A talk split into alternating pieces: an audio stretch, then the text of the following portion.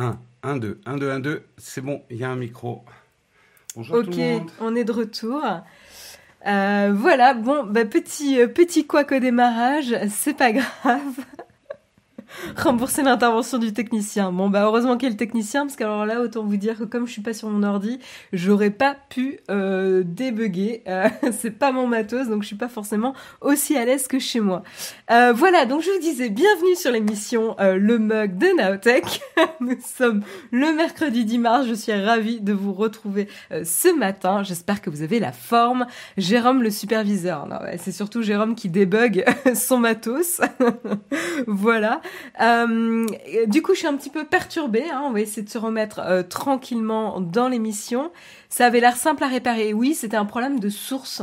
Euh, voilà, c'était un problème de source. Euh, je ne sais pas sur quel micro ça sortait, mais c'était a priori pas le bon. Euh, et surtout un micro que vous entendiez même pas. Donc c'était ça qui était un peu bizarre. Tu ne streams plus de, de chez toi bah, Pour l'instant, en ce moment, je suis euh, chez Jérôme, puisque comme on cherche un appartement, c'est plus facile qu'on soit... euh, Enfin, son appartement est plus central dans, dans le quartier où on cherche. Donc c'est plus, c'est plus pratique. Voilà, donc non, je ne suis plus chez moi. Et je vous avoue que ça me manque un peu. Donc peut-être que je reviendrai chez moi. Voilà. Euh, donc, euh, trêve de bavardage, on va quand même parler de quoi ce matin? Euh, On va parler euh, donc des nouveaux événements un peu du côté de Samsung et Apple. Alors, on a un événement confirmé du côté de Samsung, on a une rumeur d'événement du côté d'Apple, donc on, on en parlera, et de quoi potentiellement ils vont parler, de qu'est-ce qu'ils vont présenter lors de ces événements? Ensuite, on passera un petit peu de temps euh, à parler de Twitter. Euh, Vous avez vu, c'est d'ailleurs le sujet euh, du mug ce matin. Et ben en fait, il y a un interview très intéressant de Kevin Beckpour, euh, qui est euh, qui est un des dirigeants euh, chez Twi- Twitter.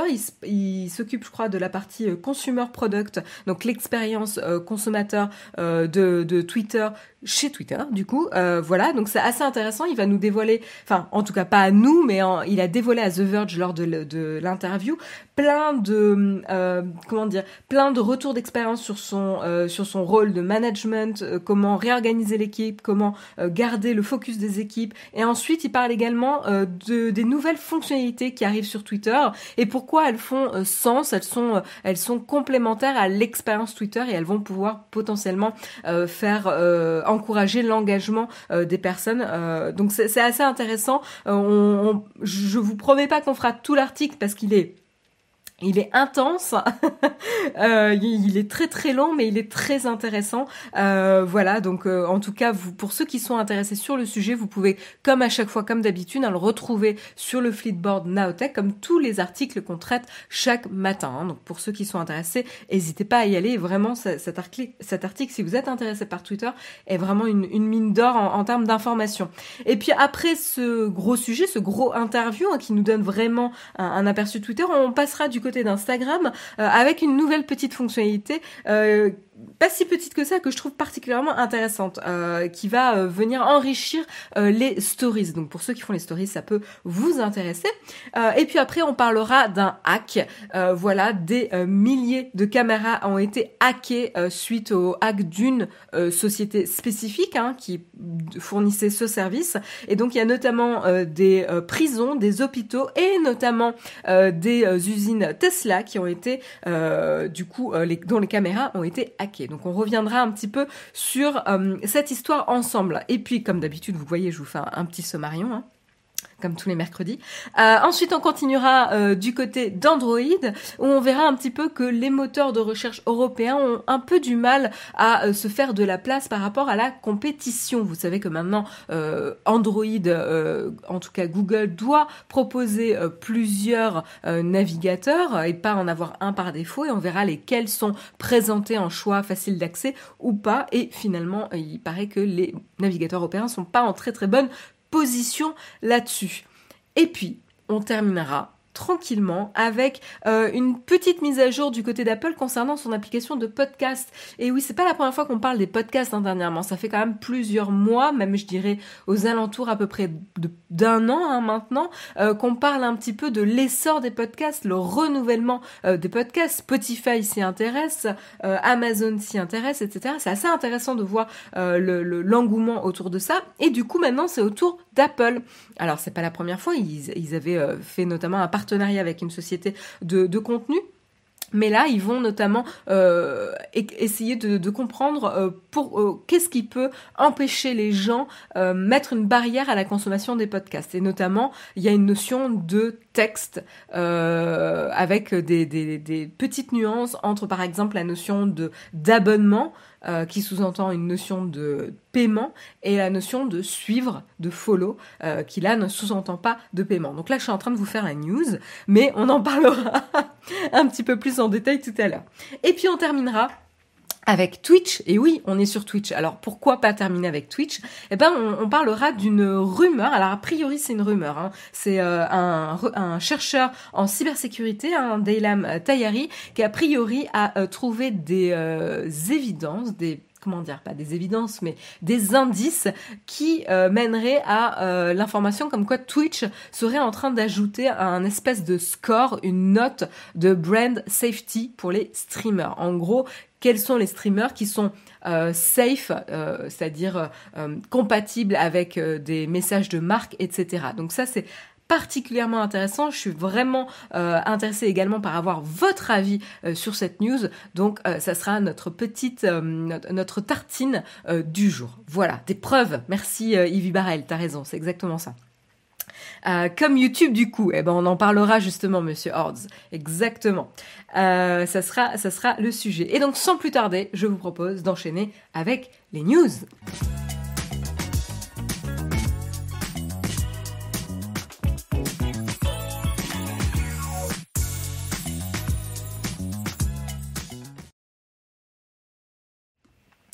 Et donc voilà, on commence. Euh, Marion, quand elle te propose un échantillon, Qu'est-ce.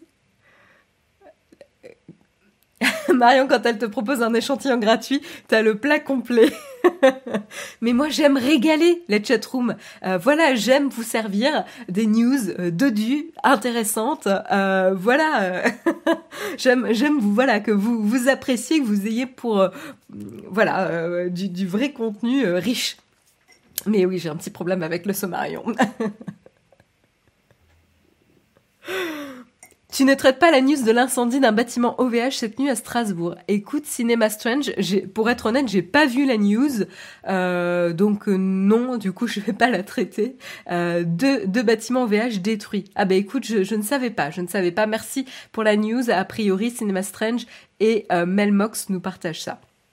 Voilà, donc je vous propose de commencer avec la première actualité qui concerne euh, l'événement, le prochain événement Samsung, le prochain Unpacked, euh, où ils vont nous dévoiler des nouveaux produits. Alors a priori, euh, donc là c'est confirmé, ils vont nous dévoiler des nouveaux produits le 17 mars prochain, donc très très vite puisque c'est la semaine prochaine, c'est même mercredi prochain, si je me trompe pas, 7 jours, on est le 10. voilà. et donc ce sera à 7 heures euh, PT, donc je ne sais pas euh, euh, à quelle heure ça sera en France, mais vous pouvez voir l'équivalent, je pense, facilement. Généralement, c'est soit en fin de journée, enfin, ouais, a priori, c'est généralement en fin de journée, l'équivalent. je lis un petit peu vos commentaires. vous êtes toujours sur la news OVH, très bien. Bah, vous pouvez en, en, discuter dans la chat room. Il y a des liens dans le Discord a priori. Merci TikTakomi. Euh, donc voilà. Et qu'est-ce qu'ils vont annoncer donc Samsung lors de cet événement? Eh ben a priori ils vont nous présenter euh, la nouvelle gamme de Galaxy A. Donc tout simplement, hein, c'est les smartphones qui sont un peu plus euh, accessibles en termes de prix. Euh, on sait qu'ils ont déjà annoncé leur flagship de l'année hein, avec le Galaxy S21, S21 Plus, S21 Ultra durant un événement justement en ligne. Qui ils sont arrivés avec la 5G, etc ils ont commencé aux alentours de 800 dollars, euh, donc ils étaient déjà moins chers que leurs prédécesseurs. Et donc du coup, ce qui veut dire que euh, potentiellement également euh, la série A sera encore moins chère que la précédente série A. C'est ça qui est intéressant. donc on verra un petit peu ce qui nous, ce qui nous réserve. On n'a pas plus d'informations hein, pour l'instant, a priori, sur les smartphones, mais comme je vous le disais, ce qui est probable, c'est qu'ils vont également réduire les prix sur cette gamme qui est censée être plus accessible que les flagships par rapport au modèle 5G de l'année dernière. Euh, qu'est-ce que je peux vous dire de plus? Euh, non, j'ai pas, j'ai pas beaucoup plus d'informations à vous donner pour l'instant.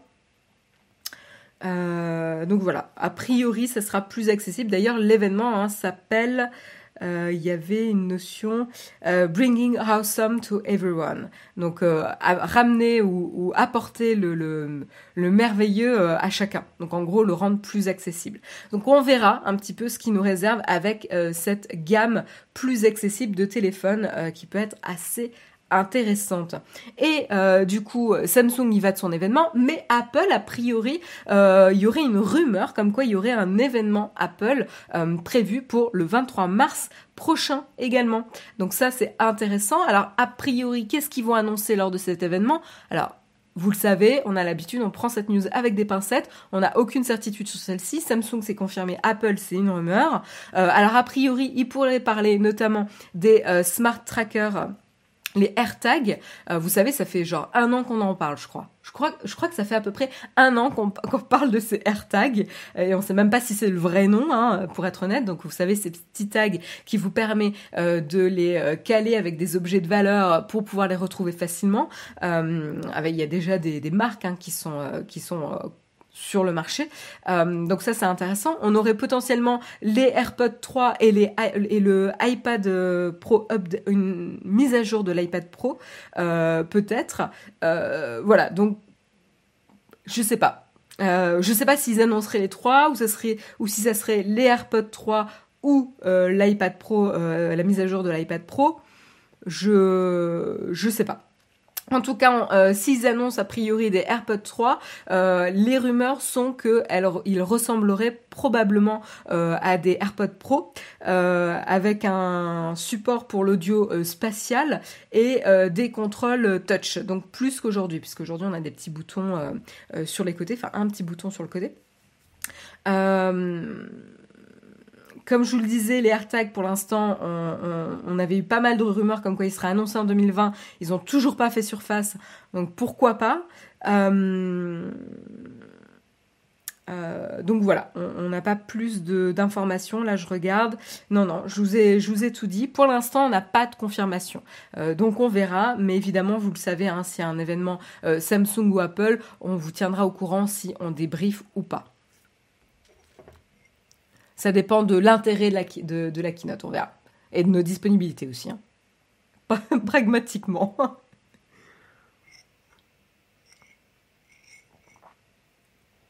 Ah, il y en a qui souhaiteraient une nouvelle Apple TV. Ah, écoute, euh, je suis désolée, euh, je veux pas te décevoir, Ben Young. Bah, a priori, c'est pas dans les rumeurs euh, de ce qui serait annoncé à l'événement du 23 mars si c'est confirmé. Mais on s'est déjà trompé, hein. les articles se sont déjà trompés sur ce qui était annoncé aux événements Apple, donc euh, vous savez quoi, hein, pourquoi pas. Donc, euh, donc voilà pour les petits événements euh, qui sont prévus a priori euh, ce mois-ci. Et je vous propose d'enchaîner un petit peu pour prendre des nouvelles de Twitter avec cette interview assez qui, qui, nous fait un plongeon assez profond dans la culture de Twitter, la manière de fonctionner de Twitter, le management et, et, et, comment Kevin Beckpour, qui, alors pour ceux qui, qui se rappellent, c'était un des fondateurs de Periscope, Periscope, l'application qui vous permet qui vous de streamer en live et qui euh, a fait lancer cette émission d'ailleurs euh, qui s'appelait Techscope. Euh, j'ai peur de dire une bêtise, donc vas-y Jérôme, corrige-moi, mais euh, on avait lancé Techscope, qui était l'embryon de Le Mug aujourd'hui, on avait lancé Techscope sur Periscope, euh, parce qu'on avait trouvé euh, justement cette nouvelle forme de vidéo live avec les commentaires en réel, etc., assez intéressante. L'aspect aussi mobile, mobile first, c'était intéressant, et avant de changer pour YouTube et ensuite Twitch. Voilà. Donc, donc ça, voilà, ça nous ramène un petit peu en arrière sachant que Periscope euh, s'était fait racheter par Twitter. Et que au fur et à mesure, on avait vu euh, que Kevin Beckpour avait quitté Periscope pour se recentrer et devenir. Euh, on a même une interview de Kevin quelque part sur la chaîne si vous fouillez. Tu l'avais interviewé, je crois que c'était lors d'un événement. Je sais qu'on l'avait rencontré. je sais qu'on l'avait rencontré, qu'on avait discuté avec lui, mais je me souviens plus si on en avait fait une vidéo. En même temps, tu vas me dire, c'est dommage si on rencontre et qu'on lui parle, qu'on n'en profite pas pour faire une vidéo, ce qui est tout à fait euh, logique. Mais, euh, mais je, je me souviens plus si quelqu'un retrouve le lien, je suis intéressée qu'on me le partage. Euh, je suis curieuse de revoir, euh, de revoir l'interview. Bref, euh, après avoir fait Periscope, donc du coup, il, il avait été, il a, il a bougé. Il a. Alors attendez, est-ce que j'ai le nom de son rôle exactement? The Head of Consumer Product à Twitter. Bon, ça va. Je m'étais pas trop gouré dans l'intro. C'était bien ce que je me rappelais. Donc en gros, il, dirige, il lead la partie produit consommateur de Twitter, donc l'expérience consommateur, parce que vous avez à, la fois le côté un peu euh, comment dire euh, B2B où on va monétiser etc sur euh, Twitter. Et puis vous avez la partie euh, consommateur B2C où on va utiliser Twitter, consommer euh, le contenu sur Twitter, interagir, etc.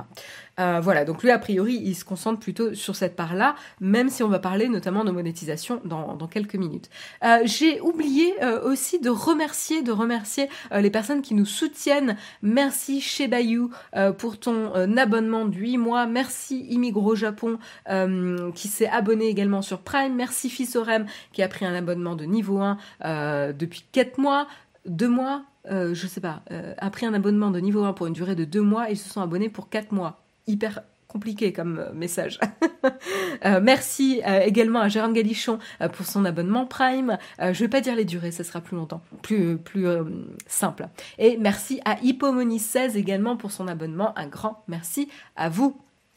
Voilà, c'était déjà le mug sur Periscope. Ça s'appelait Texcope sur Periscope.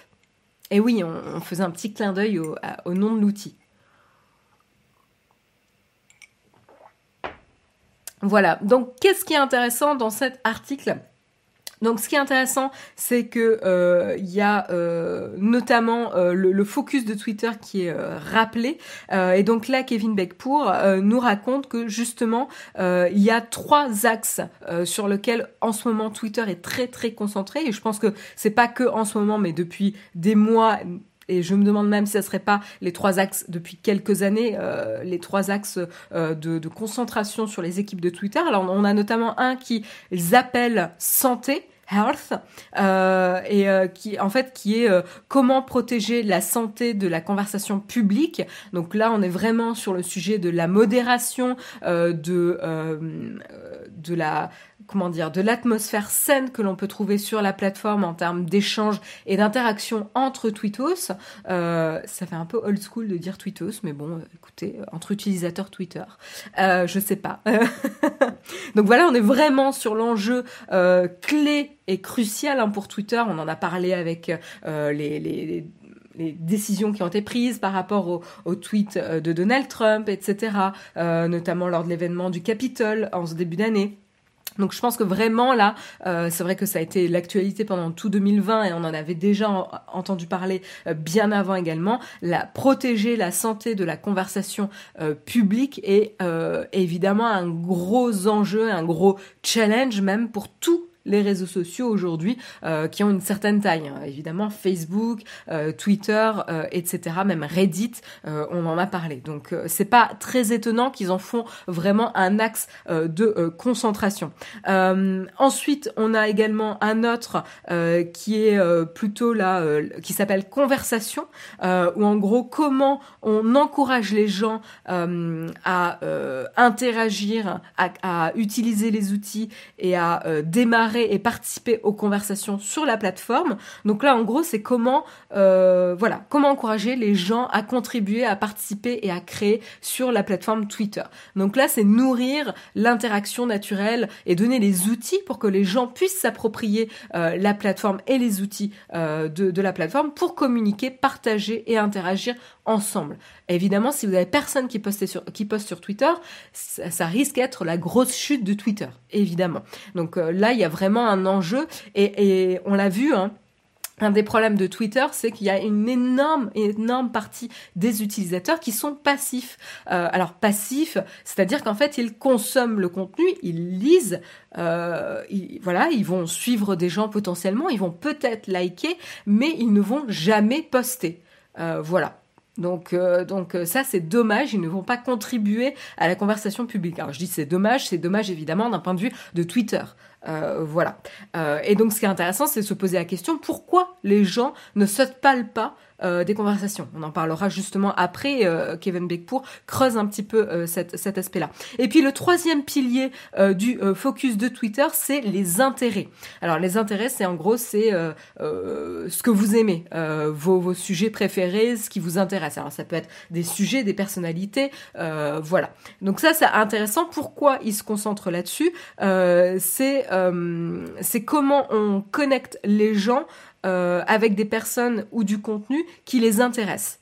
Donc là, encore une fois, si quand vous arrivez sur Twitter, vous ne trouvez pas facilement ce qui peut vous intéresser, ça veut dire que vous allez rien suivre euh, et que vous n'allez pas engager avec le contenu et donc que vous n'allez pas contribuer. Donc vous savez, c'est vraiment l'expérience le, de base. C'est si je commence déjà, pourquoi je commencerai à utiliser Twitter? Première question. Quand je crée mon compte sur Twitter, qu'est-ce qui se passe? Comment je trouve du contenu qui m'intéresse moi. Donc ça, c'est enfin, voilà, c'est un vrai problème et c'est un problème qui se poursuit après l'onboarding, après avoir commencé à créer son compte et découvert le produit, puisque après vos intérêts potentiellement changent, euh, comment vous renouvelez un peu les intérêts, etc. C'est assez intéressant.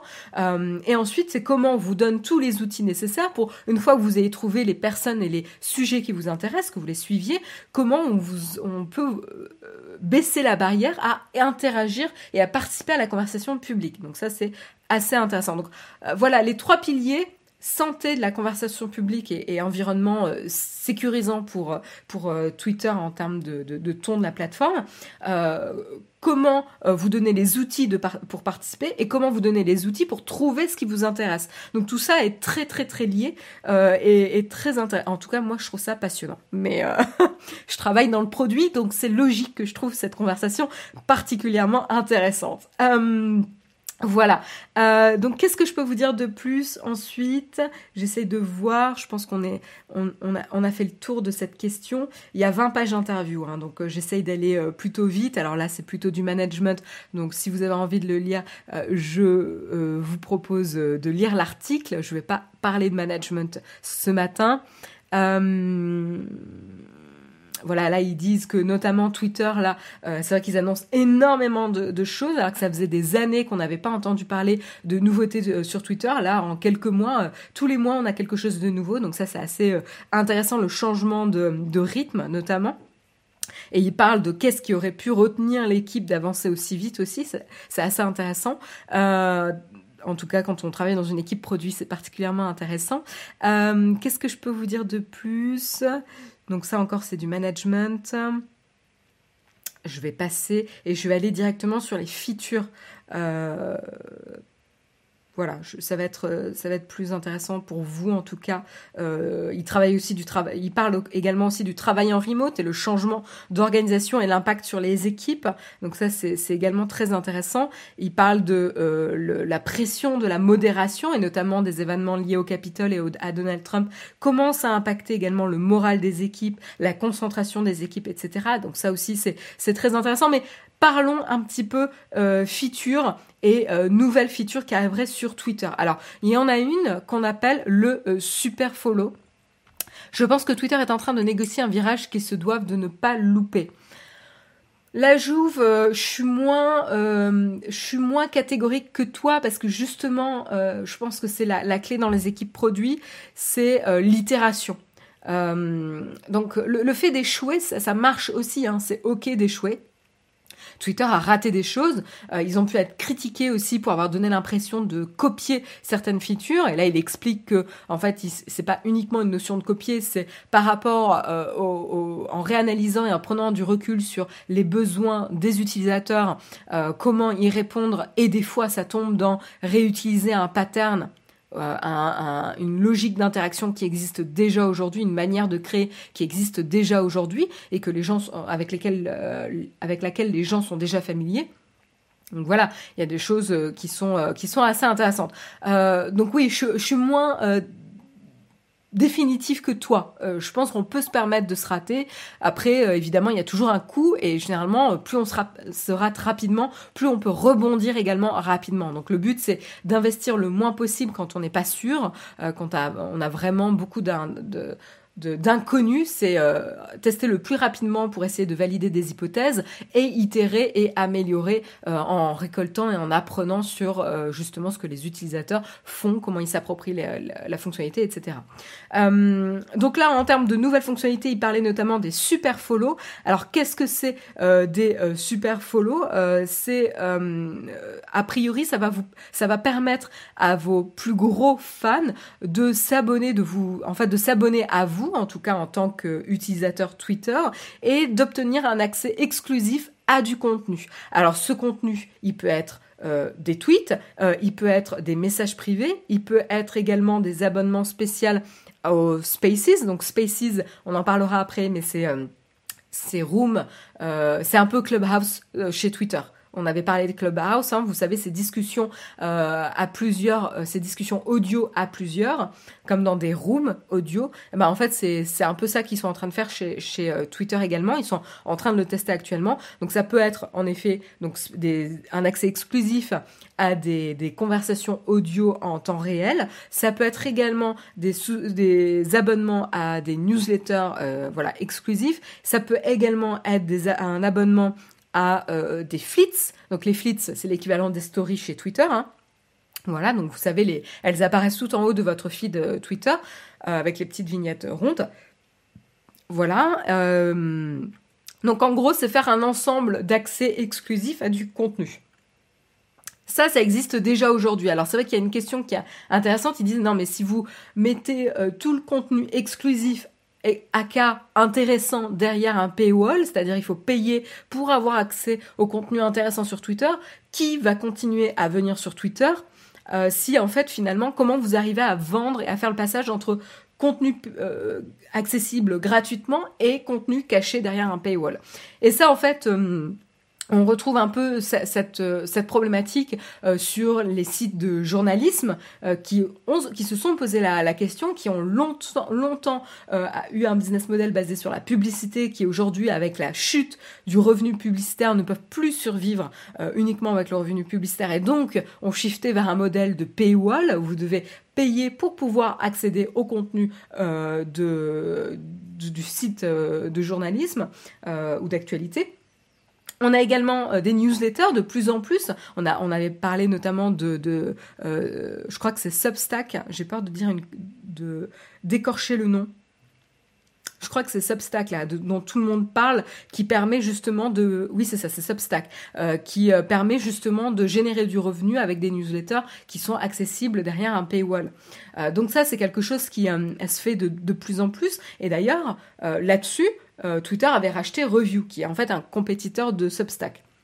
Et c'est intéressant parce que moi-même, par exemple, je suis des, euh, des analystes euh, tech, euh, voilà, dans le monde de la tech. Et, je me suis abonnée à leur newsletter. Donc chaque semaine, je reçois en gros leurs réflexions, leur, c'est comme des articles en fait, mais sous forme de newsletter. Donc leurs réflexions sur le monde de la tech et ce qui est en train de se passer dans la tech. Et notamment, il y en a un que, que j'apprécie énormément, qui est Benedict Evans, qui est, qui est hyper, vraiment, qui a une perspective très intéressante sur le monde de la tech. Et il a justement, euh, depuis cette année, je crois, je ne sais plus si c'était en fin d'année 2020 ou, ou début, enfin, début 2021, où il a lancé justement sa newsletter payante. Donc il garde toujours la newsletter gratuite et il y a aussi une newsletter payante. Et en fait la différence c'est dans la newsletter payante vous la recevez un ou deux jours avant euh, donc vous avez accès à ces analyses en avant-première, ce qui pourrait être utile pour moi par exemple euh, pour préparer le mug, parce que généralement ça fait partie de ma veille tech de lire sa newsletter. Euh, et vous avez accès également en exclusivité à une analyse plus poussée que vous n'avez pas dans la version gratuite. même si vous avez des analyses dans la version gratuite. voilà, donc ça c'est intéressant et, et, moi je me suis posé la question, est-ce que je paierai pas? Et aujourd'hui je ne le fais pas, mais je suis quand même très tentée. Voilà. Donc il euh, y, a, vraiment quelque chose de très intéressant sur Twitter qui enfin essaye de trouver des manières euh, pertinentes de monétiser son service. Alors je lis un petit peu vos commentaires, j'ai parlé un petit peu en tunnel là.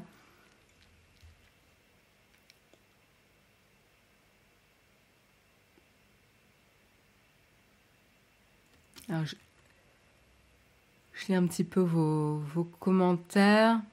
Merci au dernier euh, abonnement Tudux47, un grand merci à toi. Il est temps que Twitter prenne son envol. Oui, euh, oui, oui, je suis d'accord. Le truc de suivre quelqu'un, je trouve que ça me met mal à l'aise de base. Le tutorien, alors bonne nouvelle pour toi. Euh, en fait, tu n'es pas obligé de suivre quelqu'un. Ils ont aussi également sorti la notion de topic, de suivre des sujets. Et en fait, du coup, c'est alors je, je, moi je les avais pas vus, hein, ou, je, voilà, j'avais déjà, euh, enfin c'est sorti quand je suis déjà déjà des gens, mais maintenant vous, vous pouvez suivre des sujets, des topics qui sont euh, agrégés ou dont la curation est faite par les équipes de Twitter, euh, justement pour décoder certains euh, sujets. Donc, euh, tu vois, il, donne des alternatives également. J'étais dans un, space et c'est exactement comme Clubhouse, nous dit By Jess. D'accord, merci beaucoup pour ton témoignage. Les rooms privés, ça va dégénérer comme les groupes de Facebook. C'est intéressant, hein, euh, le Lilol 1975. Euh, euh, je pense qu'il en parle justement dans, l'interview. C'est comment tu modères en temps réel ce genre de conversation audio. j'ai pas de solution, j'ai pas de réponse, mais c'est clairement un enjeu critique, hein, enfin un enjeu très important à la fois pour Clubhouse et Twitter évidemment. Et je sais que Facebook, on en avait parlé, également en train de travailler sur ce sujet-là. Mais ça serait combien par mois si on s'abonne, etc. Alors, écoute, pour l'instant, Camille, euh, enfin, c'est une très bonne question ce que tu poses, mais j'ai pas plus d'informations sur la rémunération. Et est-ce que ça serait pas les créateurs qui fixeraient eux-mêmes le montant? Je ne sais pas non plus.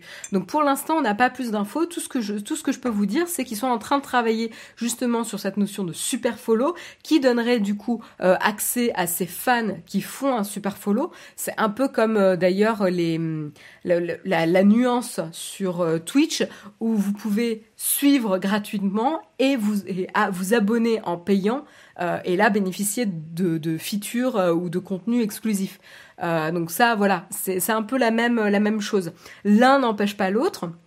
et après, je ne sais pas qui va fixer en effet le prix, etc. mais en tout cas, ce qui est sûr, c'est que le Super Follow vous donnera accès à du contenu, que ce soit tweet, flits, Spaces euh, et potentiellement newsletter, euh, voilà, accès à, tout un contenu, euh, une galaxie de contenu exclusif. Et c'est assez intéressant, notamment pour tout ce qui est créateurs qui souhaitent monétiser un peu leur, leur influence sur la plateforme.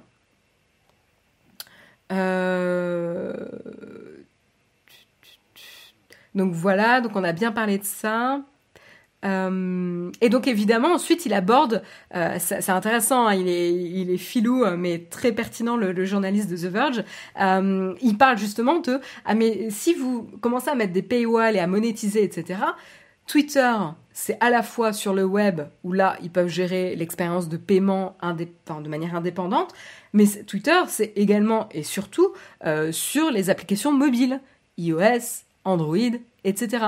Et là, il y a cette politique de euh, les 30% euh, de commissions qui vont du coup à Google et euh, à Apple puisque c'est un paiement qui passe, qui est géré via une application sur les stores. Et là, il, pose la question, bah, comment vous positionnez par rapport à ça, etc. Alors là, on a un Kevin Beckpour qui joue vraiment la sécurité ici. Il dit pour l'instant, enfin, c'est pas notre souci. On n'est pas en train de réfléchir à court-circuiter ou quoi que ce soit euh, les, les App Store. C'est pas un problème.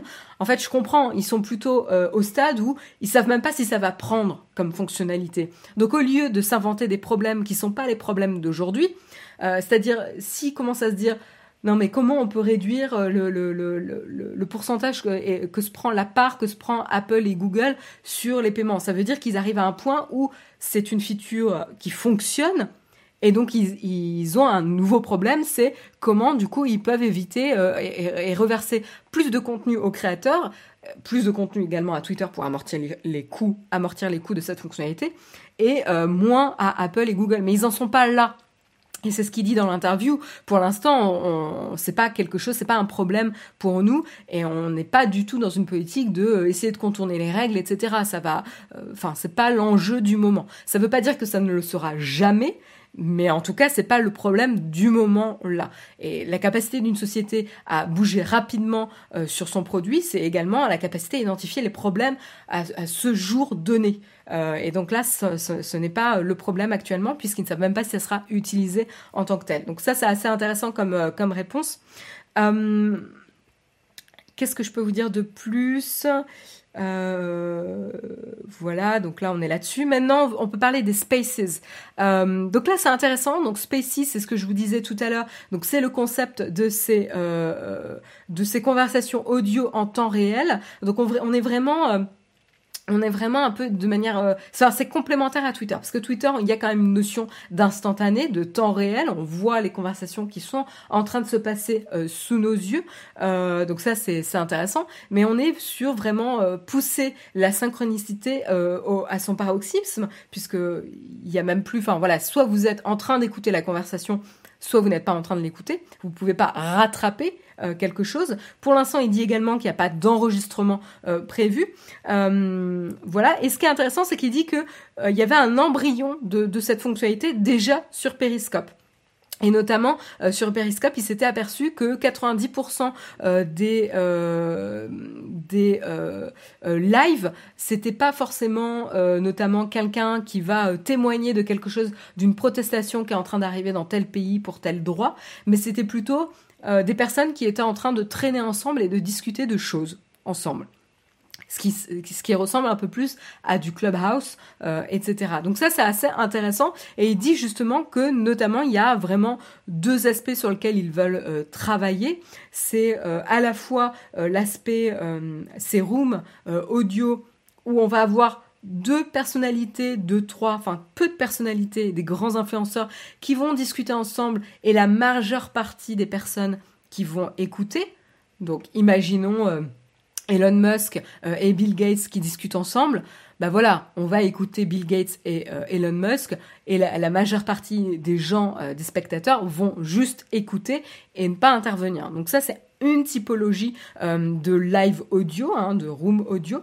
Et puis on a l'autre typologie où on va avoir, euh, bah, par exemple, euh, votre ami, votre groupe d'amis proches, bah, vous vous retrouvez dans une room audio sur Twitter vous discutez entre vous. Vous êtes 10 personnes, une dizaine de personnes et vous discutez en temps réel ensemble.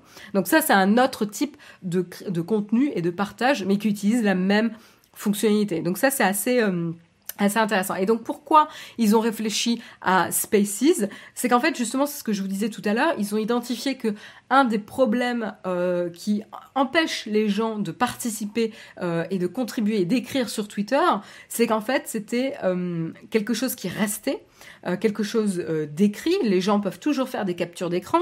Vous allez me dire, les gens peuvent enregistrer l'audio d'une conversation, hein, mais ça fait pas le même effet quand même. Et donc l'intérêt avec Spaces, ou en tout cas avec Flits, plus Flits peut-être, c'est qu'il y a une notion de, euh, durée limitée, c'est-à-dire que vous n'allez pas pouvoir le conserver et c'est éphémère. Et donc du coup, ça, a justifié notamment le travail sur Flits, euh, sur pourquoi proposer ce nouveau type de contenu, c'est essayer de rendre la participation plus facile sur Twitter. Alors je suis pas super convaincue, c'est l'angle en tout cas sur lequel ils présentent et qui justifie pourquoi ils ont euh, mis à disposition, ces stories appelées Flits sur euh, Twitter. Et, je comprends, hein, c'est un vrai enjeu d'essayer de, dire pourquoi les gens participent pas. C'est parce qu'en fait, il y a une pression. Il y a une pression à, euh, qu'est-ce que les gens vont dire, j'ai peur de me faire afficher sur Twitter, etc. Et donc vous le voyez, hein, depuis un certain temps, ils ont donné plein plein d'outils pour euh, donner un sentiment de sécurité lorsqu'on interagit sur Twitter. Vous pouvez par exemple autoriser uniquement les personnes qui vous suivent à vous répondre. Donc ça, ça, permet de limiter euh, les effets négatifs. Moi, je suis plein de personnes qui n'autorisent euh, que les personnes qu'ils suivent eux à leur répondre, par exemple voilà, quand, euh, surtout quand on aborde des sujets un peu polémiques, etc. Euh, notamment l'aspect éphémère, où on est un peu plus euh, rassuré sur le fait que la, répercussion, les conséquences de ce qu'on dit sur le réseau social, c'est un peu plus rassurant quand c'est éphémère, en tout cas. et comment encourager aussi des conversations avec des petits groupes de personnes qui ne sont pas des influenceurs. Parce que le risque aussi de Twitter, c'est qu'on se retrouve avec un réseau social où uniquement les personnalités s'exprime. Et du coup, en fait, on perd l'intérêt également de Twitter. C'est pour ça qu'il disait notamment sur euh, les Spaces, c'est important d'adresser à la fois les Spaces avec une ou deux personnalités qui vont générer un engouement sur la plateforme avec des nombreux euh, auditeurs et à la fois permettre à monsieur et madame tout le monde d'interagir ensemble euh, entre eux. voilà.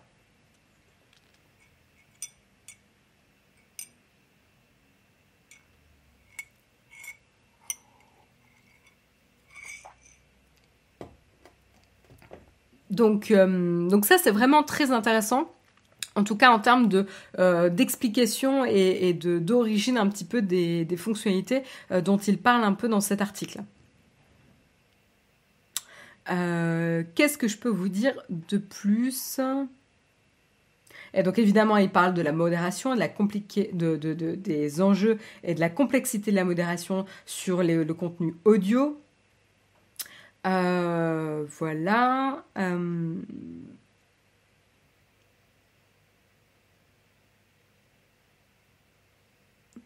voilà, voilà. Et donc notamment, il s'inspire notamment des euh, outils de modération de Periscope à l'époque, où plusieurs personnes étaient notamment quand quelqu'un flague un, message. on pouvait, on recevait un petit message pour confirmer s'il fallait flaguer ou pas. Donc ça permettait de crowdsourcer un peu la modération, c'est vrai que je me rappelle, ça c'était assez intéressant. Euh, après, il pose la question notamment sur Clubhouse, exactement. Bref, voilà. Euh, donc, ah, il y a encore plein plein de choses, mais je vais peut-être pas tout aborder euh, ce matin. voilà, mais euh, vraiment, l'article va vraiment en fond sur, euh, euh, tous ces sujets-là.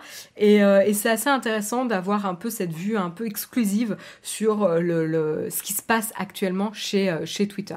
Donc très chouette, en tout, cas, très chouette article et interview de, The Verge.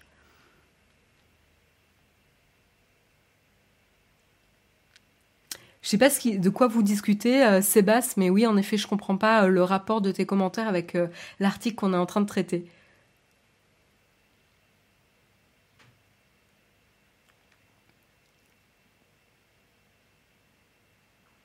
Le problème, si tu n'interagis qu'avec des personnes choisies, où est le débat?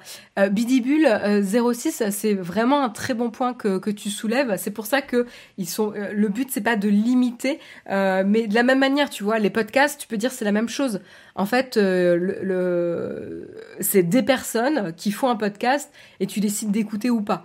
Euh, Clubhouse, c'est un peu entre deux. Tu as des personnalités euh, qui interagissent et tu peux autoriser potentiellement d'autres personnes à venir rejoindre la conversation. Euh, donc peut-être qu'ils vont faire ça hein, dans, dans Spaces. J'ai pas le détail, je l'ai encore jamais testé cette fonctionnalité, donc je ne connais pas les, modalités. Mais, mais, mais en effet, c'est des enjeux et des, des questions complexes vous êtes tous sur le paiement des, des super follow ça, m'étonne que ça déclenche autant de débats alors qu'on a exactement le même principe chez Naotech. Euh, puisque euh, on a des personnes qui vont nous soutenir via un abonnement et qui vont bénéficier du coup euh, d'avoir accès aux, vidéos en avant-première puisqu'on les partage pour validation avant de les publier publiquement. on fait des live contributeurs également. donc en fait, on fait déjà ça sur Naotech et c'est une grosse partie de la monétisation des créateurs de contenu euh, aujourd'hui sur Internet. Donc c'est tout à fait logique que Twitter se lance là-dessus également. Ou tout de suite, dès qu'il faut payer, vous vous, vous, vous excitez. mais, euh, mais en fait, encore une fois, c'est comment tu motives les créateurs à, à continuer à produire du contenu intéressant et donc à leur permettre de vivre de ça aussi.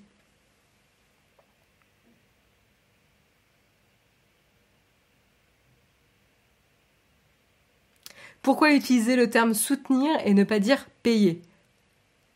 Parce que je pense que c'est un problème de perception hibou. On vient quand même à l'origine d'un Internet, euh, du web qui était gratuit entre guillemets, puisque le, business model était basé sur la publicité. Donc vous aviez l'habitude de consommer n'importe quoi comme contenu et, ne pas donner votre carte bleue, les coordonnées de votre carte bleue. Euh, voilà, donc en fait c'était euh, c'était caché. C'était moins transparent et c'était caché. Aujourd'hui, quand on euh, fait du paiement, et bah, du coup, on essaie de vous communiquer pourquoi vous payez. Et, et voilà. Et donc, il y a des personnes aussi qui veulent juste payer sans enfin, et qui s'en foutent des contreparties. C'est d'où la notion de soutenir aussi. C'est-à-dire nous on a pas mal de personnes qui nous soutiennent et qui disent non mais pas besoin de m'inviter sur quoi que ce soit. Euh, moi je veux juste euh, vous soutenir pour euh, pour le contenu que, que, vous produisez quoi. Et je pense que c'est un changement dans la perception. Ça va mettre un peu de temps à, à changer, je pense, Sibou. Voilà euh, en tout cas sur le sujet. Je vous propose d'enchaîner avec les autres news euh, rapidement puisque ça c'est une petite news avec Instagram. Qu'est-ce qui se passe du côté d'Instagram? Eh ben, Tout simplement, ils ont euh, ajouté un, nouveau, un nouveau sticker pour les stories. Voilà, je cherchais le nom. Un nouveau sticker pour les stories qui vous permettent de générer des sous-titres automatiques sur la, piste audio euh, de la story. Donc je trouve ça hyper intéressant euh, parce que euh, plein plein de stories sont. Enfin moi par exemple, j'ai toujours mon smartphone sur silencieux, donc j'entends jamais le son des stories. Et en fait, quand la personne ne fait que parler, ben euh, j'ai la flamme d'activer le son et du coup, euh, bah, à part la regarder parler, ça m'avance pas à grand chose.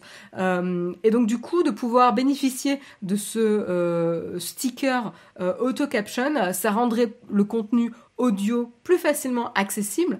Évidemment, on parle aussi d'inclusivité, d'accessibilité pour les personnes qui sont malentendantes, par exemple. Euh, mais ça va bénéficier à plein d'autres personnes. Euh, c'est ça qui est intéressant dans, cette démarche d'inclusivité, c'est qu'en fait, euh, si c'est pensé pour un groupe de personnes, ça va aussi bénéficier à un grand nombre de personnes dans tous les cas. donc ça, c'est assez intéressant. J'aimerais bien vous montrer un petit peu la vidéo, mais je ne sais pas si vous allez pouvoir bien le voir, mais je vais tester. Je vais tester, je vais tester pourquoi là ça ne fonctionne pas. Évidemment, j'ai testé tout à l'heure. Et là, ça ne fonctionne plus. Voilà. Donc vous n'aurez pas le son, mais en gros la personne a ajouté euh, le sticker caption euh, et donc quand il parle, eh ben en même temps il voit un peu euh, les sous-titres de ce qu'il dit s'afficher automatiquement à l'écran. Et donc vous pouvez customiser le look de ces sous-titres vous voyez, ils ont différents styles, ils peuvent être centrés, justifiés, euh, ferrés à gauche, euh, avec différents typos, etc. Il y a peut-être des couleurs différentes, je sais pas, là je, je le vois pas. Mais, voilà en tout cas le principe. Moi je trouve ça super. Et je pense que ça va bien aider en tout cas à atteindre un public vraiment bien. Donc, euh, donc euh, très chouette en tout cas qu'Instagram euh, sorte ça. Je pense que c'est quelque chose qui va être particulièrement utile dans les stories. en tout cas, quand il y a une personne qui parle, je pense que c'est c'est quelque chose qui pourrait être par défaut mise, ou on pourrait même imaginer, par exemple, que pour des personnes de l'activer par défaut dans leur compte. quand, quand, ça arrive, à voir. Hein. Mais, euh, mais je, suis assez curieuse de voir si ça se répand euh, plus ou moins euh, facilement dans les stories qui seront partagées sur Instagram. On verra ça. Euh, mais du coup, je continue. Euh, et juste pour vous informer qu'il y a eu euh, une faille, une, une, faille, un hack qui a atteint une société qui s'appelle qui s'appelle Vercada Inc., qui est une start-up dans la Silicon Valley. Hein, voilà, c'est nouveau, c'est original, et qui a en fait permis d'accéder au feed live de 150 000 caméras de surveillance qui ont été positionnés dans des hôpitaux, dans des sociétés privées, dans des départements de police, dans des prisons, euh, dans des écoles. Juste euh, que vous réalisiez un petit peu l'ampleur, 150 000 euh, feed live de, caméras de surveillance. donc voilà, c'est assez. J'étais assez étonnée. Donc en termes de société, on voit que notamment Tesla a été impacté, Cloudflare également également a été euh, impacté. On a également une clinique pour euh, la, santé des femmes qui a été euh, visée, des hôpitaux psychiatriques, des, les bureaux même de la start-up Vercada hein, d'ailleurs. donc voilà, ils, ils sont pas, ils sont pas non plus épargnés. Euh, voilà, et notamment donc des prisons, etc. Euh, donc ça c'est assez étonnant, euh, assez étonnant. Alors comment ils ont réussi à hacker? En plus le hack était relativement simple. En fait ils ont trouvé des credentials, enfin des le, des identifiants, les identifiants d'un compte d'un compte qui a tous les pouvoirs, d'un compte admin, super admin en fait. C'est généralement un compte qui a accès à tout et qui est très très très dangereux parce qu'en fait un des principes de sécurité c'est d'éviter d'avoir un compte qui peut avoir accès à tout et c'est de compartimenter et d'éviter que lorsqu'il y a une faille dans un endroit, ensuite ça, ça donne accès à tout quoi. Euh, donc c'est de compartimenter les accès pour éviter euh, que qu'il y ait une personne qui puisse accéder à tout via une faille. Donc voilà un compte super admin dont les identifiants étaient a priori trouvables en clair sur Internet. Donc euh, un, peu un gros fail quand même de, la société Vercada. Euh, alors évidemment ils se sont exprimés, hein. ils ont dit que leur euh, équipe interne plus une société externe sont en train d'investiguer, puis ils avaient également notifié les, enfin voilà les, organismes euh, qu'ils doivent notifier. Euh, et ils sont en train de prévenir leurs euh, clients. Également, ils ont une hotline pour pouvoir répondre aux questions, etc. Donc, entre-temps, ils ont coupé toutes les caméras en attendant de pouvoir fixer le problème. Mais c'est sûr que ça joue pas forcément, ça donne pas une très bonne image pour la société. Qu'est-ce que je peux vous dire de plus Peut-être sur les hackers. Euh, voilà, donc ils ont trouvé un compte super admin. Hum, hum, hum. Euh, voilà. Le, le, collectif de hackers s'appelle Advanced Persistent Threat euh, 69420, euh, qui est en fait une, référence à comment euh, les sociétés de cybersécurité désignent euh, justement ces groupes de, de hack et de gangs voilà, cybergang criminel, on va dire ça comme ça. Euh, donc, en tout cas, il se revendique de, ce nom-là. Euh, et en fait, il voulait juste montrer euh, l'ampleur de la surveillance vidéo qui pouvait prendre place, voilà, dans la société d'aujourd'hui. Donc, c'était vraiment le but, c'était de, donner de la visibilité au grand public et aux autorités sur l'ampleur de la surveillance qui peut prendre place. surtout que souvent, en tout cas souvent. Euh, normalement, une société est tenue d'informer lorsque des personnes sont filmées, euh, je veux dire dans des hôpitaux, dans des cliniques, dans des prisons, euh, etc. Il y a des, enfin, ils disent que par exemple dans les prisons, il y a des caméras de sécurité qui sont cachées dans des défibrillateurs, défibrillateurs, désolé, j'écorche le mot, etc. et en fait, normalement, on est tenu, alors encore une fois, je ne suis pas une experte sur le sujet, mais en tout cas dans un, environnement de société privée, on est tenu d'informer les employés s'ils sont filmés ou non. Euh, et des fois, euh, ça va être dans euh, les, petites mentions de la société que personne lit, et c'est le genre de choses quand même où il faut communiquer de manière transparente et de manière importante et accessible aux gens que, en effet, ils seront filmés, quoi.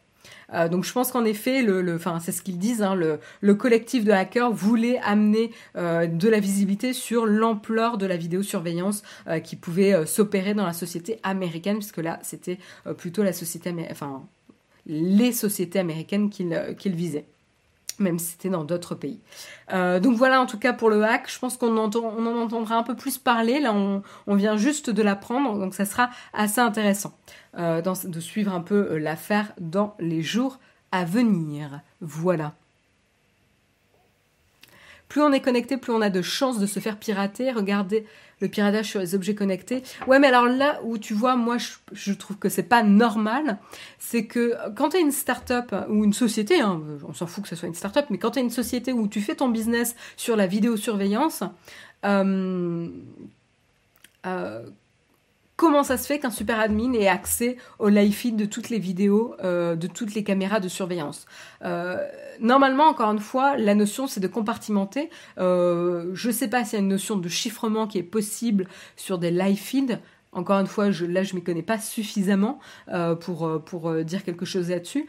Mais, euh, mais par exemple, si tu euh, pirates euh, le live feed de Tesla, je vois pas pourquoi tu aurais accès au live feed de Vercada. Et est-ce qu'aussi les sociétés qui ont souscrit à un contrat chez Vercada et étaient au courant que les employés de Vercada pouvaient avoir accès au live feed. Alors je connais pas en effet les modalités de vidéosurveillance. Euh, est-ce que c'est, euh, qu'ils donnent juste la technologie et ensuite c'est euh, Tesla qui va gérer ces logiques et ces règles de vidéosurveillance et qui ont leur propre service de sécurité, ou est-ce que c'est Vercada qui donne ce service de sécurité avec des personnes qui regardent ce qui se passe? Ça je connais pas les détails, mais mais voilà c'est quand même très très étonnant quoi. Et ça ne pardonne pas un hack de sécurité. C'est une société dont leur business est sur la sécurité. Sachant qu'il s'était déjà fait épingler il y a quelques années sur des employés de Vercada qui avaient utilisé euh, les, caméras de surveillance de leur propre euh, bureau pour espionner des collègues féminines et parler sur elles. Mauvaise ambiance quand même. Très très mauvaise ambiance. Mais bon, euh, tout le monde fait des erreurs. Ils avaient pris des mesures euh, à, l'époque. Ils avaient sanctionné les personnes qui avaient euh, fait ça et également le management qui n'avait pas pris des mesures suffisamment en amont, pour prévenir ce genre de comportement et sanctionner en temps et en heure. voilà. Mais, mais voilà, ça fait quand même plusieurs fois qu'ils ont des, des couacs. On va dire ça comme ça. On enchaîne pour prendre un petit peu des nouvelles de nos navigateurs euh, européen sur Android. Alors c'est un petit article Numérama. Euh, tout simplement, Google vient de dévoiler hein, les moteurs de recherche alternatifs qui seront proposés dans Android pour le deuxième trimestre 2021. Euh, ce qui est intéressant, c'est qu'en fait, il y a toujours une espèce de rééquilibrage, etc. alors je sais pas si c'est chaque trimestre ou, ou chaque semestre je ne sais pas la logique, hein, comment il, revoit ça. Euh, il y a un système d'enchères, en tout cas, voilà. Il y a un système d'enchères. Euh, ah, attendez, je vérifie ce que je dis. Non, c'est pas ça.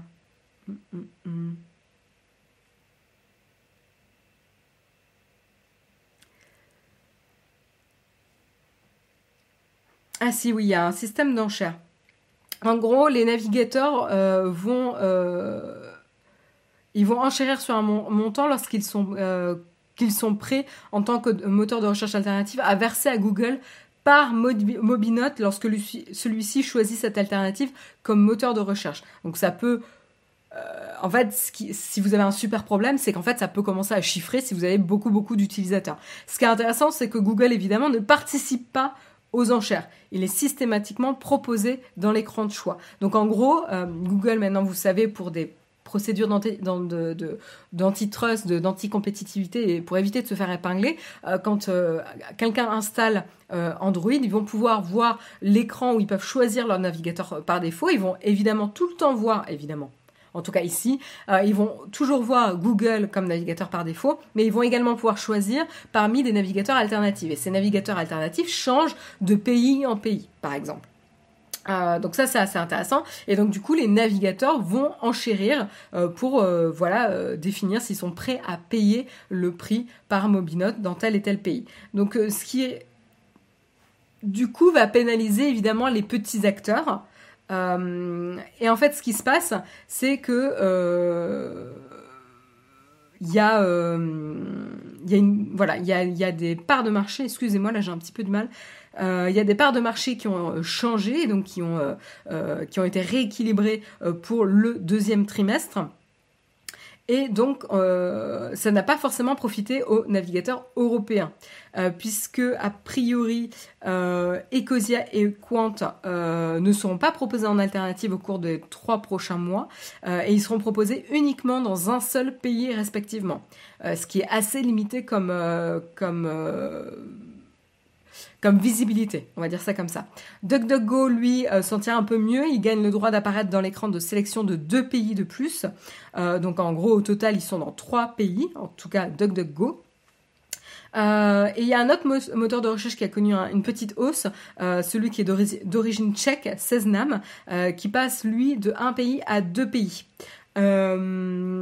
En tout cas, euh, là où euh, on a euh, des navigateurs qui ont profité du recul d'un navigateur américain, il, voilà, il y a GMX qui est donc un navigateur allemand qui a récupéré qui sera visible dans 23 pays, donc il passe de 17 à 23 pays, donc là c'est pas mal en termes de, hum, visibilité. On a également le navigateur russe Yandex euh, qui passe de 8 à 12 pays en termes de visibilité. Euh, on a Privacy Wall qui est un navigateur américain qui lui euh, va passer de 27 à 31 États. Donc là, on parle d'États, pas de pays. et Bing, pareil aux États-Unis, qui passe de 11 à 13. Euh, voilà. Donc je ne sais pas si c'est État ou pays ici. C'est pas euh, tout le temps euh, super clair. donc dommage, hein, et c'est vrai que le seul moteur de recherche européen qui perce à travers ce mécanisme actuellement, c'est ce qu'on se disait, c'est le navigateur allemand qui est GMX. Moi, je ne connaissais même pas de, nom, pour être honnête. Je connaissais Ecosia, je connaissais Quant, je connaissais DuckDuckGo, mais je connaissais même pas GMX. Est-ce qu'il y en a qui connaissent GMX, vous, dans la chatroom?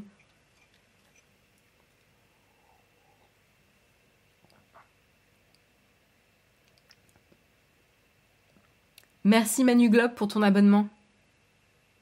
C'est une bonne manière pour Google de tuer la concurrence en les faisant payer. Euh, ouais, je ne suis pas convaincue non plus par la démarche, hein, pour être honnête. Je ne suis pas convaincue. Et surtout, ça va pénaliser les, nouveaux entrants, quoi. GMX, c'est eux qui ont repris Caramel. Ah, mais je savais pas du tout. Merci, Seb, c'est bien pour l'info. Sevenp nous dit qu'il utilise DuckDuckGo. Durandal nous dit qu'il a essayé GMX.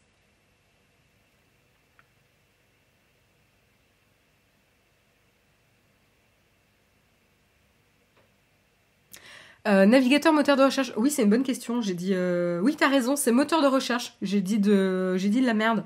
Depuis tout à l'heure, je dis navigateur. Alors, en fait, en fait, c'est des enchères pour le moteur de recherche par défaut. Excusez-moi. En plus, oui, Quant, euh, Ecosia, euh, DuckDuckGo, oui. C'est le moteur de recherche. C'est des enchères pour le moteur de recherche. Tout à fait. Merci de la correction.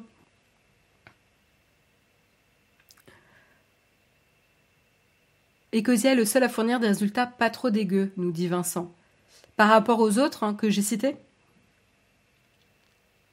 Il y en a pas mal qui ont l'air d'avoir un email GMX. Elsa, Elensa, tu nous dis que c'est une boîte suisse? En tout cas, dans l'article, ils disent que c'est allemand, mais... Euh,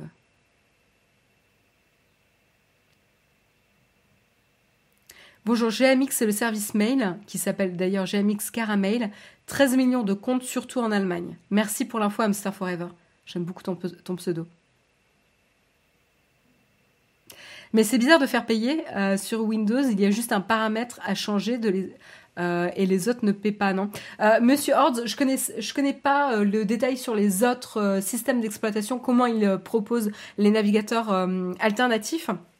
Donc je peux pas te répondre, mais mais je trouve ça également étonnant. Après, tu as toujours la question de tu veux pas pour l'expérience utilisateur, tu veux pas proposer 15 15, euh, et j'ai encore dit navigateur, 15 hein, moteurs de recherche euh, différents. Donc en fait, pour simplifier le choix, tu veux euh, afficher seulement de préférence ceux dont les gens ont plus de chances d'accepter. Alors ça ne veut pas dire que tu vas pas donner un lien ou dire afficher plus ou chercher votre moteur de recherche si les, les, gens ont un moteur de recherche qu'ils souhaitent spécifiquement utiliser. Mais en tout cas, là, dans le choix facile d'accès, tu veux pas en avoir 15 ou 20 d'un coup. Donc ça veut dire que tu es obligé de faire une sélection. Et là, l'idée, c'est comment tu fais cette sélection. Et tu peux te dire, bon, bah, les enchères, c'est notes, c'est pas Google qui choisit, on va pas venir lui reprocher. Mais d'un autre côté, encore une fois, d'un point de vue de compétition, c'est pas super euh, inclusif pour les nouveaux arrivants, euh, etc. Mais tu vas me dire, si t'es nouveau arrivant, t'as pas beaucoup d'utilisateurs, donc tu peux être prêt potentiellement à payer le prix fort pour le peu d'utilisateurs que tu auras. J'en sais rien. Euh, ça peut être un pari, hein, mais mais euh, oui, c'est. Je, en effet, je me demande s'il n'y aurait pas d'autres critères, euh, que ce soit en termes d'adoption, mais est-ce que si c'est basé sur l'adoption, euh, tu ne favoriserais que ceux qui ont des grosses parts de marché dans le pays? Donc là aussi, c'est critiquable. voilà, c'est pas, c'est pas évident. En tout cas, moi, j'ai pas de là, à première vue, j'ai pas de solution parfaite. J'ai tenté d'utiliser Ecosia, mais en tant que développeur, les résultats étaient moins pertinents que sur Google. Euh, ouais, bah merci Real Jack Jack en effet de ton euh, témoignage. C'est vrai que c'est un vrai problème. Hein. Le moteur de recherche, c'est ce qui conditionne ce que vous pouvez trouver sur le web. Donc si vous trouvez que les résultats sont pas pertinents, c'est évidemment que vous allez revenir sur, le moteur de recherche que, qui vous semble le plus pertinent. C'est assez critique comme, comme expérience et comme, comme outil d'expérience sur le web, je trouve, le moteur de recherche comparé à un navigateur, puisque j'ai fait la confusion avec un navigateur tout à l'heure. Oui, par défaut, mais iOS propose d'autres moteurs de recherche gratuitement. Monsieur Hortz, oui, mais je ne sais pas euh, comment ils définissent ces autres moteurs de recherche. Euh, voilà. Et, je crois que c'est un peu différent parce que iOS va par défaut, euh, je crois, proposer Google. Et d'ailleurs, il me semble que Google paye pour être le moteur par défaut. Euh, mais euh, ils vont devoir peut-être changer euh, ça pour donner dès le début le choix à plusieurs, à plusieurs moteurs de recherche. Décidément, ça rentre pas. Dès qu'on fait des recherches pro, Google devient indispensable. Ouais, il y a un vrai monopole. Bref, voilà en tout cas pour les moteurs de recherche européens. C'est pas le beau temps. Et puis on termine, on termine en tout cas dans les actualités tech avant de passer à la tartine, on termine sur euh, une petite euh, news qui concerne les podcasts du côté d'Apple. Euh, Apple qui parle un petit peu de l'impact potentiel des mots dans l'interface sur l'adoption d'un des podcasts. Donc ça c'est assez intéressant. En fait, il y a une recherche euh, une recherche de Edison Research qui montre que 47% des utilisateurs associent le mot abonnement ou s'abonner à du contenu payant. Euh, et donc ça euh, résulte dans moins de personnes qui vont utiliser l'application podcast puisqu'ils euh, ils ne comprennent pas que le contenu est gratuit. Ou en tout cas, eux, ce qu'ils ont dans la tête, c'est si je m'abonne, je vais devoir payer à ce contenu. Et c'est vrai que quand on regarde un petit peu aujourd'hui dans le paysage, toutes les notions d'abonnement étaient quand même liées à du contenu payant. votre abonnement de, de, téléphone portable, votre abonnement de programmes, euh, enfin que ce soit euh, musique, euh, vidéo, etc. Je suis désolée, je regarde mes mains parce que j'ai, j'ai, ok, j'ai mon post-it et mon stylo qui a complètement j'ai ma liste d'articles écrits ici. voilà, bon, c'est pas grave. J'espère que j'en ai pas sur la tête. Euh, mais voilà, c'est vrai qu'on a, on a traditionnellement, on a quand même associé le mot s'abonner à du contenu payant. Et donc évidemment, si on l'associe naturellement à du contenu payant, euh, eh ben les gens vont potentiellement pas sauter le pas à s'abonner à des podcasts. Et donc ça va réduire ou en tout cas mettre une plus grosse barrière à l'adoption euh, de euh, et le démarrage de l'usage des podcasts. Donc ça c'est intéressant et donc c'est pour ça qu'ils ont pris la décision de changer le mot s'abonner dans le mot suivre, follow. Donc comme ce qu'on peut trouver sur euh, qu'est-ce qu'on a suivre des auteurs sur Goodreads, on a suivre sur Twitter qui est gratuit, on a suivre des artistes sur Spotify pour être notifié de la sortie des albums. voilà, on a on a suivre qui est un peu partout. Euh, donc voilà, donc ça c'est la petite euh, la, news. Je trouvais ça intéressant pour vous montrer un peu l'importance du, texte dans une interface, de la copie, c'est ce qu'on appelle hein, le, texte dans l'interface, dans le produit, la copie. Euh, pour la, perception utilisateur. On avait parlé un petit peu du backlash de WhatsApp avec sa privacy policy ou ces conditions générales d'utilisation, je ne me souviens plus si c'était la, privacy policy ou les conditions euh, générales d'utilisation, mais euh, l'importance de bien expliquer de manière transparente et simple ce qui se passe peut vraiment impacter euh, bah, l'adoption d'un produit ou pas.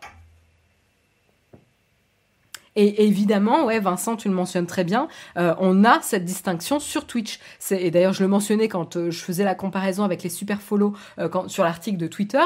Sur Twitch, vous avez bien la différence entre suivre, il me semble, hein, dites-moi si je me trompe, hein, mais sur suivre, qui est donc être abonné quand il y a un live, non, suivre, c'est être averti quand il y a un live, et s'abonner, où là, vous allez payer euh, pour, pour vous abonner à la chaîne et donc potentiellement bénéficier de contenu exclusif, d'emojis, de machin, etc. Voilà. donc voilà en tout cas pour le petit changement du côté d'Apple. On verra si les autres applications de podcast suivent, suivent le pas. Erlan me dit c'est bien ça. Merci, merci mon frère. mon frère valide, mon grand frère valide. Merci. Parce qu'en effet, je suis pas une experte de Twitch. Euh, et du coup, euh, ça tombe bien, en parlant de Twitch, on va enchaîner avec la tartine. Mais juste avant la tartine, euh, je vous propose de, de parler un petit peu du sponsor. Alors pour ceux qui n'ont pas, pas suivi, notre sponsor c'est ExpressVPN, donc qui vous permet donc de changer l'IP le, de votre navigation internet. J'essaie d'utiliser des mots simples, euh, voilà, pour euh, sécuriser ou en tout cas rendre votre navigation un peu plus privée.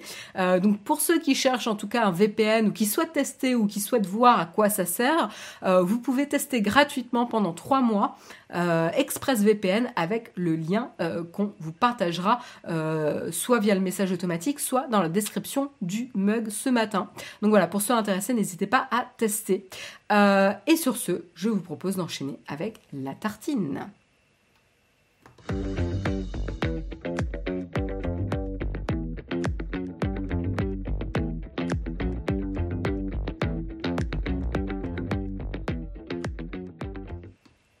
Et voilà, on enchaîne avec la tartine. Je voulais vous parler euh, d'une euh, rumeur, ou en tout cas, euh, on a des indices, voilà, des preuves, comme quoi Twitch serait en train de travailler sur concevoir un score de brand safety. Alors, c'est quoi cette notion de score de brand, safety pour les streamers?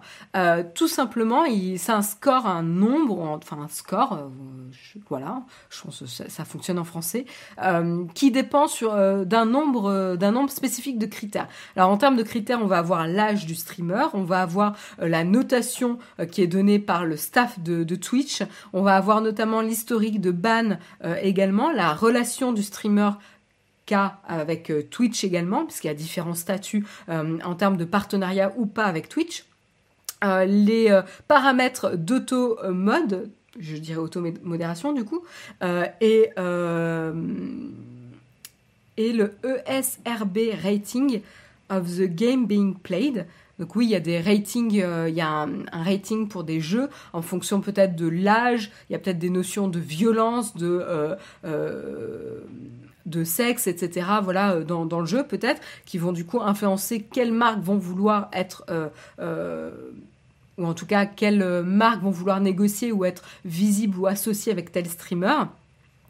Et, euh, si le stream est paramétré comme mature ou pas. Voilà. Euh, donc voilà, il y a plein de petits critères comme ça qui ont l'air d'être définis, qui vont rassembler ensemble, donner donc un brain safety score. Euh, donc ça c'est assez assez intéressant. Donc a priori c'est justement c'est euh, le, chercheur en cybersécurité Daylam Tayari qui a trouvé notamment ces indices euh, dans l'API interne de Twitch qui sont en train justement de planifier d'implémenter ce, ce Brand Safety Score. pour l'instant, on n'a pas de retour de Twitch concernant cette fonctionnalité. Euh, mais ce qui est intéressant, c'est que ça, irait impacter la manière dont euh, les euh, publicitaires interagiraient avec les streamers sur la plateforme.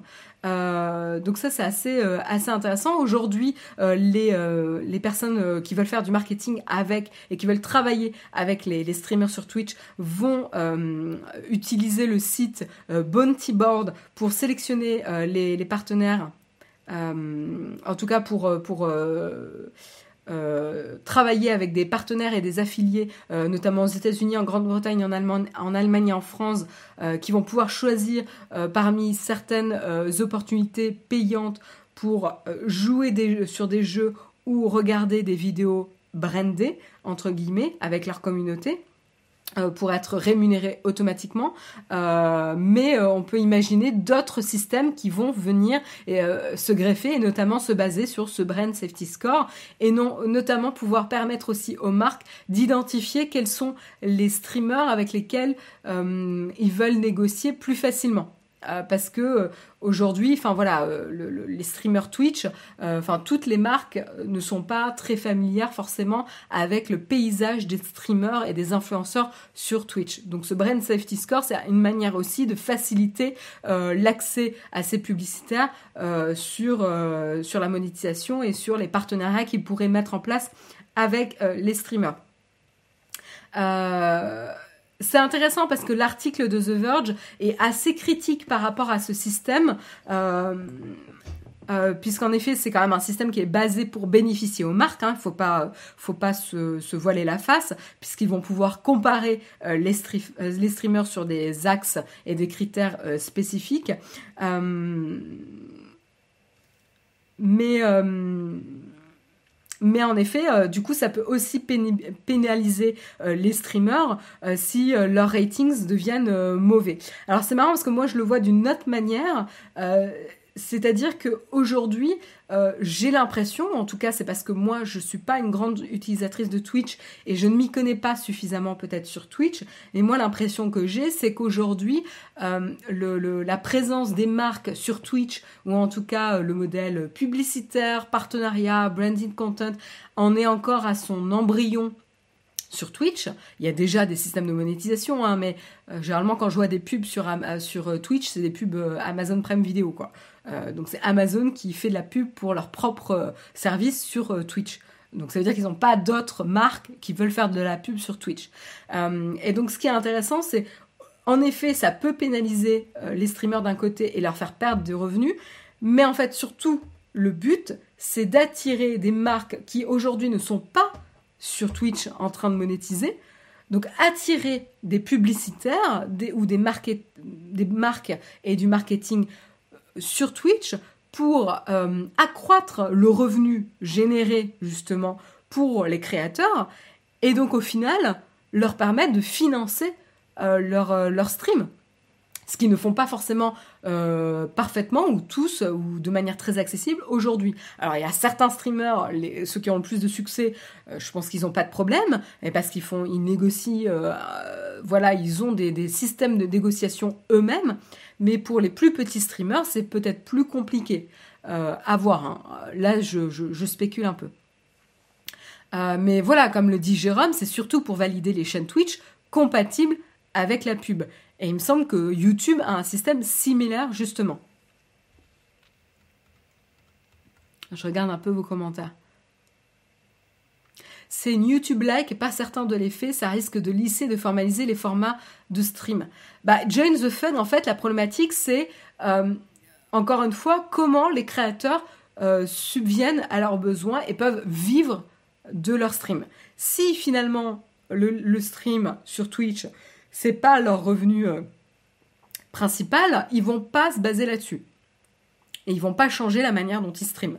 Si finalement, pour un créateur, euh, Twitch est la première manière de monétiser leur activité, bah potentiellement, ils vont en effet optimiser leur contenu pour que ça rentre et avoir un bon euh, brand safety score. voilà. Mais encore une fois, c'est un, Enfin, encore une fois, c'est aussi donner des outils aux marques et aux streamers pour, d'un côté, identifier plus facilement euh, les, streamers avec lesquels les marques souhaitent faire des partenariats et potentiellement attirer plus de revenus publicitaires sur la plateforme que, comparé à aujourd'hui. Donc c'est donner plus de pouvoir et de force également à Twitch. Et de l'autre côté, pour les euh, streamers, c'est donner plus d'opportunités de monétisation, potentiellement mais avec le risque d'avoir un certain lissage de contenu. Jérôme en parlait en début de semaine, je crois que c'était euh, lundi ou peut-être mardi, je ne me souviens plus, où il disait que évidemment bah, YouTube est dans cette phase de normalisation de contenu, où en fait il devient un peu mainstream, euh, qui peut pas complètement enlever le contenu crowdsourced euh, de la plateforme, c'est-à-dire généré, euh, pas crowdsourced, mais user-generated content, c'est-à-dire le, contenu généré par les utilisateurs sur la plateforme par n'importe quelle chaîne, et tout le monde peut créer une chaîne, mais il met largement plus en avant les grands acteurs ou peut-être les grandes institutions de contenu sur euh, la plateforme. Donc en effet, il devient peu à peu un média mainstream. Euh, et là, Twitch, on voit la tentative qu'ils essayent de faire également sur cet axe-là.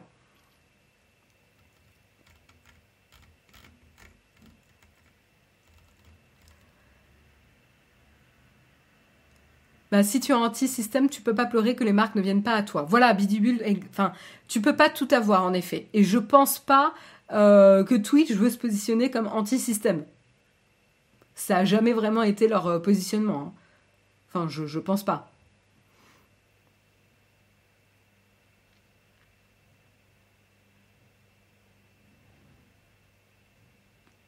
Et ça va encourager, c'est ce que, voilà, Kinder Guano, voilà, tu, tu, dis notamment bonjour avec les diverses tentatives d'arrivée des grands médias type BFM, euh, les publicités vont forcément euh, au minimum euh, jeter un œil sur ce qui est Twitch.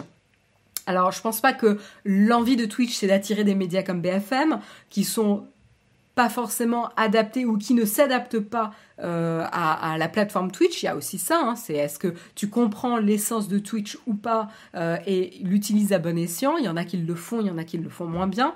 Euh, mais clairement, c'est d'attirer plus de diversité avec notamment des grands acteurs sur la plateforme.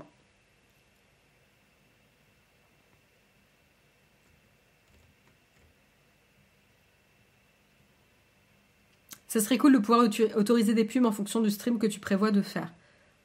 Pourquoi pas? Je ne sais pas si c'est quelque chose qui est possible aujourd'hui. C'est une stratégie, oui, mais il y a aussi les streamers qui font du direct ou via agence avec des publicitaires comme les OP ou sponsors.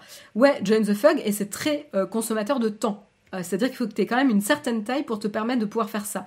Déjà, il faut que tu aies une certaine taille pour être intéressant pour les agences euh, ou les, publicitaires ou les sponsors. Donc il faut que tu aies déjà atteint une grosse taille. Euh, et ensuite, il faut que tu aies le, temps, donc la ressource, pour pouvoir gérer toi-même ce partenariat. Donc en fait, ça met une barrière d'entrée aux nouveaux entrants. Tu vois Évidemment, tu dis en effet, cette pratique sert plus à Twitch en termes de rentabilité, je pense. C'est gagnant-gagnant. Évidemment, Twitch veut plus se monétiser, mais c'est également permettre aux créateurs sur la plateforme d'être mieux monétisés également.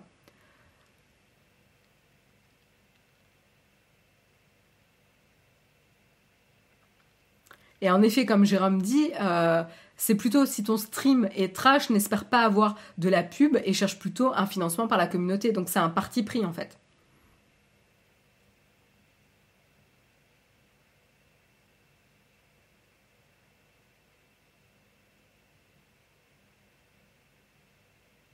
Moi, perso, si trop de pubs, je ne reviens plus sur le site ou sur le stream. Ça, c'est un autre sujet carrément, El, euh, 64. C'est la quantité de pubs, ouais. Mais je suis d'accord avec toi, ça, ça, impacte l'expérience en fonction de, la fréquence.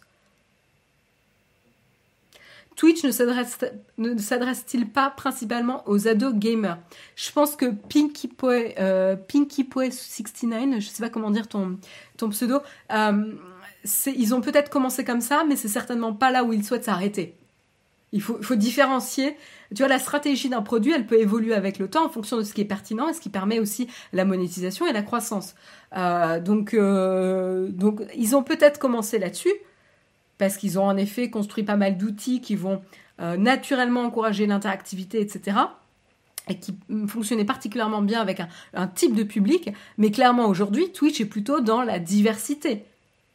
Doucement, en gardant l'ADN Twitch, mais ils, veulent quand même se diversifier.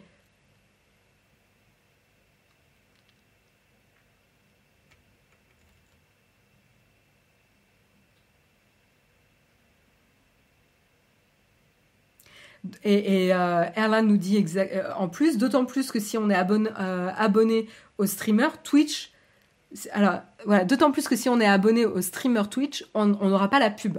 Donc c'est aussi en effet un très bon incentive, euh, une, très bonne euh, motivation pour euh, encourager les gens à s'abonner et donc à donner plus de revenus potentiellement aux créateurs aussi.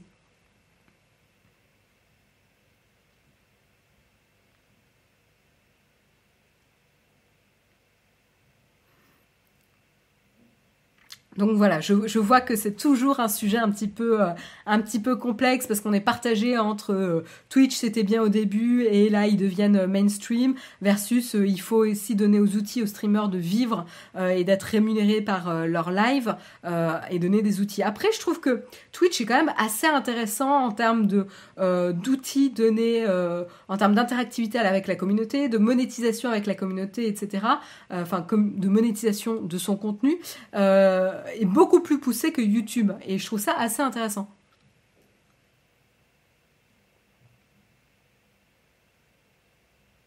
Voilà, Jérôme a bien résumé le truc. Et à un moment, il faut savoir ce qu'on veut. Vouloir des sponsors et des pubs avec un contenu sans concession, c'est un peu vouloir le beurre et l'argent du beurre, quoi.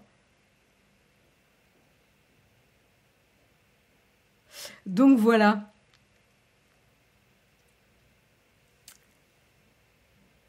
Je suis tout à fait d'accord, chacun doit y trouver son compte, ouais, exactement. Enfin voilà, du coup c'était la tartine ce matin. Écoutez, je me suis un peu éclatée ce matin, il est 9h26. Euh, j'espère que l'émission vous a plu. En tout cas, c'était un plaisir de vous retrouver ce matin. C'était des sujets un peu dense. Si vous souhaitez euh, encore creuser un peu plus en profondeur, vous pouvez tous les retrouver sur le Fleetboard Nowtech. Et euh, moi, ben, je vous remercie de m'avoir suivi ce matin. Vous pourrez retrouver le shop Nowtech euh, ce midi. Je crois que ça démarre à midi 30. Jérôme, corrige-moi si j'ai tort. Mais je crois que ça démarre à midi 30 et ça sera en compagnie de Guillaume. Et sinon, vous retrouvez le mug demain, comme d'habitude, à 8h en compagnie de Guillaume. Et moi, ce qui me concerne, je vous retrouve la semaine prochaine je ne sais pas encore quel jour. Je ne suis pas sûre, il faut que je parle à Jérôme. Mais je vous retrouve dans tous les cas la semaine prochaine. Je vous souhaite une très bonne journée à tous. À bientôt. Bye bye.